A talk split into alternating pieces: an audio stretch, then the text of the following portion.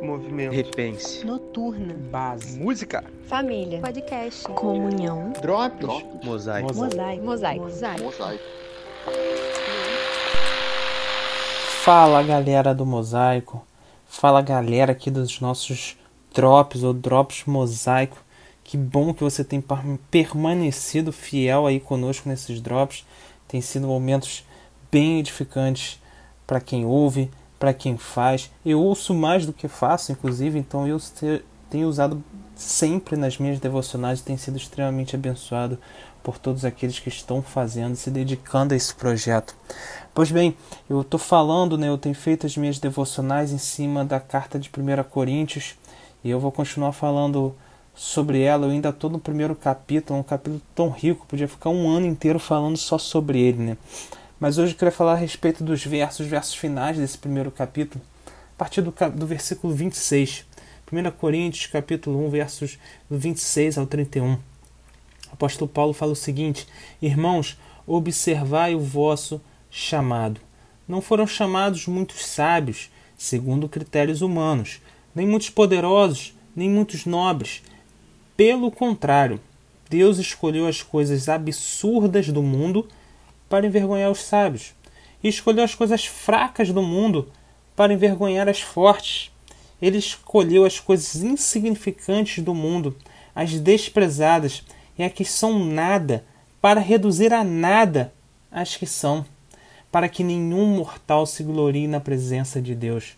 Mas vós sois dele, em Cristo Jesus o qual da parte de Deus se tornou para nós sabedoria, justiça, santificação e redenção, a fim de que, como está escrito, quem se gloriar, glorie-se no Senhor. A gente vive numa época bem doentia, cara. A idolatria ao sucesso, ao dinheiro e ao poder sempre existiu. O complexo de Narciso não é algo original e restrito à nossa época. O mundo sempre esteve cheio e dividido entre aqueles que são alguém e aqueles que são ninguém, os alguéms e os ninguéms. Mas acredito que o culto à fama, o culto a ser um alguém, a pertencer ao grupo dos alguéms, o culto ao, ao, ao bem-sucedido, é, o culto à fama, o culto ao, ao, dinheiro chegou num patamar, ao culto ao status chegou num patamar antes nunca visto. Com o advento das redes sociais, nunca se idolatrou tanto sucesso, seja esse sucesso em forma de conquista financeira, conquista profissionais, conquista do corpo perfeito, conquista da vida perfeita. Nunca se idolatrou tanto as pessoas. Nunca se idolatrou tanto os alguéms da vida. Se você não alcançar sucesso, você é um ninguém. Vivemos numa época doentia onde o que define a essência das pessoas, a qualidade das pessoas, o que define se você é ou não alguém na vida é o número de seguidores e o número de likes. As pessoas fazem tudo para ter likes e para ter seguidores. Às vezes as pessoas mais idolatradas vão me falar: Nossa, Fulano na rede social tem milhões de seguidores. Eu pergunto: Tá, mas quem é Fulano? O que, que Fulano faz? Não sei. Ele tem milhões de seguidores. As pessoas simplesmente são idolatradas por terem milhões de seguidores e likes. E as pessoas fazem de tudo por esses likes.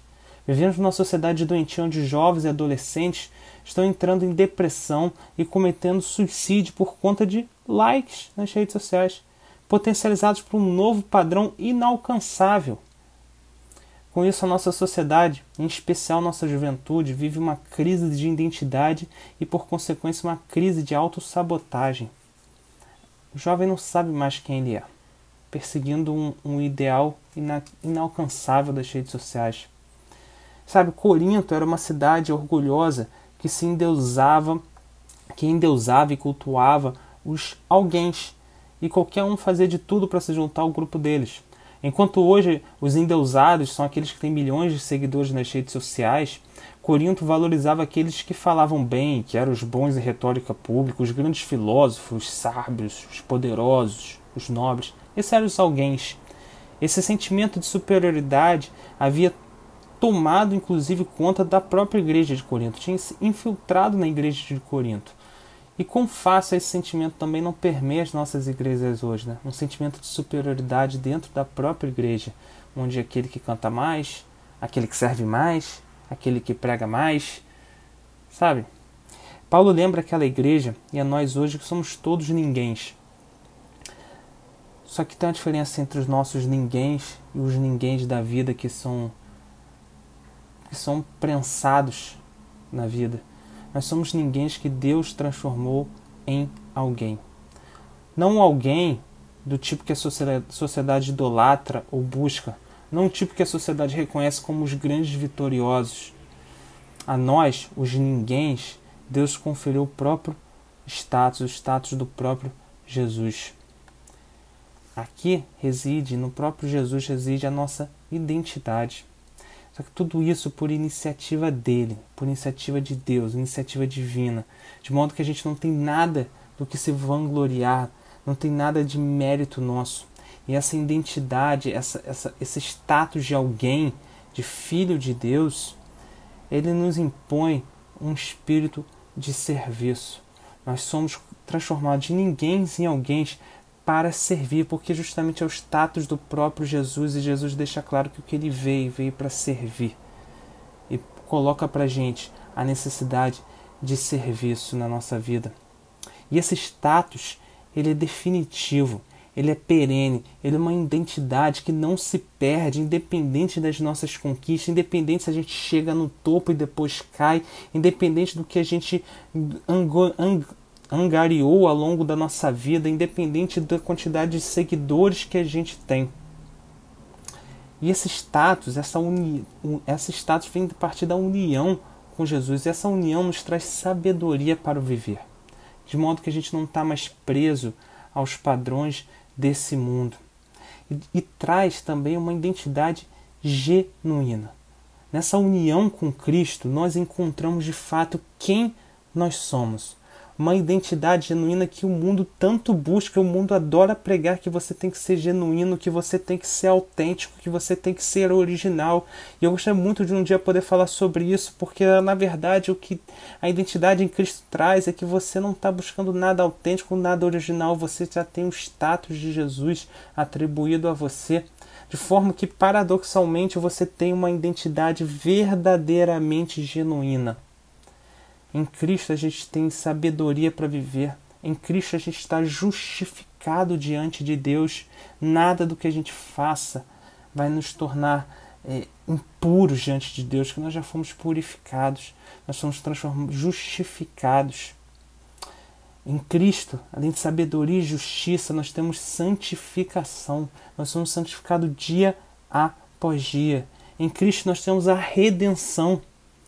Cara, onde mais nós estamos buscando ser alguém? Porque se essas coisas, sabedoria de Jesus, sabedoria de Deus, justiça de Deus, santificação e redenção que são atribuídas a nós, não nos conduzir, não nos dar, não nos tornar alguém, que mais é capaz de nos tornar alguém? Percebe?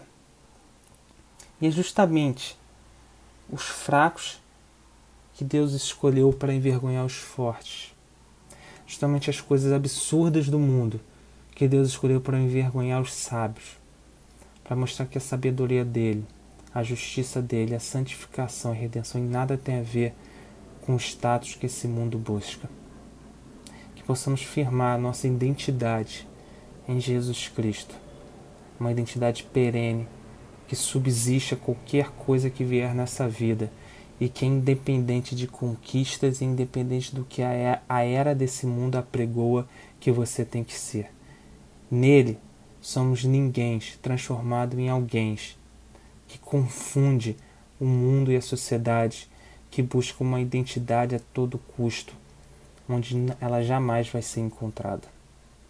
Que Deus nos abençoe nesse dia, em nome de Jesus, e até a próxima.